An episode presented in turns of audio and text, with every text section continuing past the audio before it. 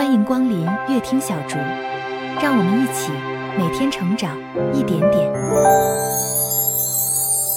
现在，让我们跟随全真七子求道的踪迹，一起继续聆听七真实传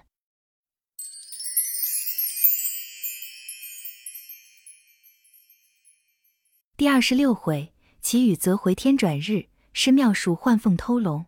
一片至诚可隔天。却将凶遂转丰年，休言原主爱民妾，还是真人道妙选。话说元顺帝张挂皇榜，招求道行清高之人，祈祷雨泽。陇州太守奏折进京，上言：陇州龙门高士邱长春道德清高，昨岁陇郡干旱，赖此人之力，祈得甘霖，普救万民。今皇上欲求雨泽，以纾民困，非此人不可。臣以救民为切，故此奏闻。元顺帝览罢奏折，龙心大喜，即命哈里托托大夫来聘长春。不日到了龙门，呈上玉帛及轩辕主之意。长春欣然应召，即与大夫同到北京。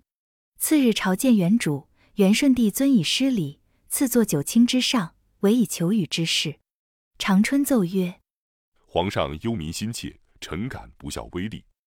但必须高设雨坛，皇上亲自拈香礼拜，臣然后祷告上帝，限三日有雨。元主大悦，即命有司董理其事，又使太监送长春到集贤馆安身。次日早朝，有司奏称雨坛已设，端后法师登坛。元主即宣长春同到坛所，天子公自焚香礼拜已毕，御驾回宫。长春俯伏雨坛，奏言恳切。到了第三日午未时分，红日当空，如火轮一般，晒得遍地起尘，人皆汗流。长春以杨枝较净水向红日洒去，少时日边生出一段黑气，疏变为云，将红日遮掩。一霎时天昏地暗，大雨如注。耿耿下了几日，转枯为荣，变朽回春，人民腾欢，群生闲赖。元顺帝龙心大喜。封长春为弘道真人，留居京师，待以上宾之礼。一日，原主宣真人入内，游玩至御苑。这院内有常青之草，不谢之花，其实怪树，不可名状。原主与真人同坐石上，谈道论玄，有五色祥云覆于空中，如华盖一般。讲到精微之处，原主叹曰：“朕若非程序大统，愿从赤松子游。”待朕有了后嗣，当拜真人为师，入山修炼。秋真人曰：“主上免虑，皇后已怀龙胎，不久当生储君。”原主暗想：真人果是神仙，便知后宫有孕。即随口应曰：“皇后果然身怀六甲，但不知是男是女。”臣已算定是男，万无一失。果如誓言，朕之信也。真人退出，元顺帝回宫对皇后说。邱真人算定玉妻身怀龙胎，不知准也不准。皇后奏曰：“他焉能算得如此的确？何不宣国师上殿，与真人同算，两下言语相符，方为定准。”原主大喜，次日宣白云寺白云禅师上殿，与邱真人同算。皇后身孕到底是男是女？白云禅师屈指一算，奏曰：“依臣所算，娘娘身怀凤胎，定生公主。”原主又问丘真人，真人奏曰：“臣昨日与主上讲得明白，皇后身怀龙胎，必产储君，何劳再问？”白云禅师笑曰：“汝既在误玄，必知数理，再一算。”丘真人曰：“算不算总是龙胎，必生难也？”禅师怒曰：“我数理所算无疑，汝何得妄言扰乱圣德？数理不如天理，阴德有回天之力，善行有奥数之功。”今圣上公自其语，普救万民，昆虫草木均沾其惠，此阴德之大者也。或者感动上天，转女成男，化凤为龙，亦未可知也。我以汝为有道之人，确缘也只寻常。怀胎在前，其语在后，岂有生成胎孕，复有更变之理？我已料定，何必强辩？你敢与我打赌？打赌便打赌，有何不敢？若是龙胎，我将白云寺输于你；若是凤胎，愿将首级输于你。禅师笑曰：“莫生后悔。”一言为准，何悔之有？口说无凭，要立字样为据。邱真人急于御前求了纸笔，便在龙书案前写了字样，上写：“力主首级人邱长春，今与白云禅师赌胜。倘若后宫主母产生侍奉，邱长春为书，愿歌向上首集，并无一言。”白云禅师也在御前提笔写道：“立初赌白云寺人，白云僧，今与邱长春赌胜。倘若后宫主母所生是龙。”白云僧为书，愿将白云寺书与邱长春，永无一言。写毕，两下画押，彼此交换，各念了一遍，然后呈上御案。元顺帝龙目览过，亲自收存，等待皇后分娩之时，便知分晓。是日朝散，各归其所。且说白云禅师回在白云寺，想起邱长春如此永绝，莫非皇后果然是龙胎？是我错算不成？放心不下，在推数里，并无差失，心中暗喜，自言自语说是：“邱长春，你也怪不得我了，这是你自惹其灾，自丢性命，枉自修道一番。”不言白云禅师背地嗟叹，又说邱真人回到集贤馆，算定皇后分娩之日，飞了一道神符，在九天玄女宫内借来一位神女，名曰玉真仙女，变化无穷，神通广大。这仙女奉了九天圣母之命来听邱真人差遣。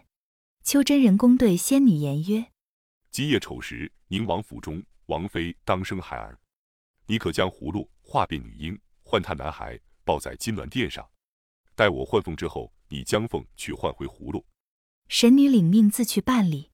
又说是夜子时，皇后分娩，产生一女，果应了白云禅师奉胎之言。宫人报与原主得知，元顺帝甚服禅师算法有准，又忧真人性命难留，必设法救之，方是为君之道。于是驾设早朝，众官已知皇后生下公主，当时齐来朝贺。白云禅师也来贺喜，奏曰：“臣闻皇后产生储君，接起圣朝一脉，臣不胜之喜。但愿吾皇万岁，太子千秋。”元顺帝叹曰。朕命应罚寺，不足为恨。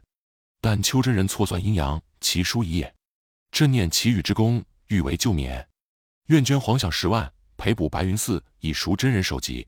原主说罢，白云禅师尚在沉吟。黄门官报奏：邱真人来朝。原主即命宣入。邱真人入朝拜已毕，也贺原主曰：“皇后产生雏龙，臣故来与主上贺喜。”原主曰。真人物也，皇后所生是女，臣算万无一失。若果是女，请报出与臣一官，臣死也甘心。原主本欲救护，今见他这般抗旨，心中未免不悦，遂叫宫娥入内，将女婴抱出。此时已到寅卯时分，神女将葫芦化成女婴，换了男孩，演了神光，在金銮殿上等候了许久。只见宫娥抱出女婴到御前回复，元顺帝使宫娥递与真人，自去认识。邱真人双手接过，用袍袖一眼，早被神女将龙换凤，把一个男孩换去女婴，到王府交代去了。众官都是肉眼凡胎，焉能得见？白云神师不过有点智慧，却无神通，如何知晓？当下邱真人使了这偷龙换凤的手段，双手捧着男孩。便请百官观看，到底是男是女？百官看罢，齐呼：“太子千秋！”气得白云禅师面皮失色，走将过来，把孩子接在手中一看，明明是个男孩，哪里是女婴？当时满面通红，只得也与原主称贺道：“果是后朝雏龙。”说罢，将男孩呈上。原主一见，大奇其事，随即改口曰：“正闻宫人传报。”也未轻睹孩子，遂知人为女婴，此宫内之物也。即命光禄寺，摆宴三日，大赦天下。原主退殿，文武散班。丘真人问白云禅师曰：“我师怎样吩咐？”白云禅师曰：“一言既出，驷马难追。我明日交庙于你，你搬进来，我搬出去。万事俱了，有何吩咐？”说毕，各自归寺。邱真人自回馆内，神女即来搅环葫芦，上九天去了。这且不表。又说白云禅师回到白云寺，心中不服，再推数里，总算不出。真乃其高一柱难取胜，即若三分总是输。眼睁睁要腾地头，未免嗟叹。身旁有个侍者，对禅师曰：“邱长春独自一人，焉能站若大寺院？我们要一人顶一人，一个换一个。若顶不尽，换不完，我们还是住下，慢慢再做道理。”禅师闻言大喜。次日，邱真人来到，白云禅师曰：“僧多屋广，庙阔人稠，你来一道，我去一僧，一个换一个，一人顶一人。若换不进，便走不完。僧也住得，道也住得。”秋真人曰：“妙妙，原要如此才好。我到山门前唤他们进来。”说罢，走出山门外，将袖内拂尘取出。把拂尘上宗丝拔了一些，向空抛去，不知如何。且看下回分解。莫说我今人力少，须知身边玄妙多。感谢您的收听，如果您喜欢乐听小竹，请订阅、分享、按一下，您的支持是我前进的动力。期待更多朋友一起来倾听书本的智慧与美好。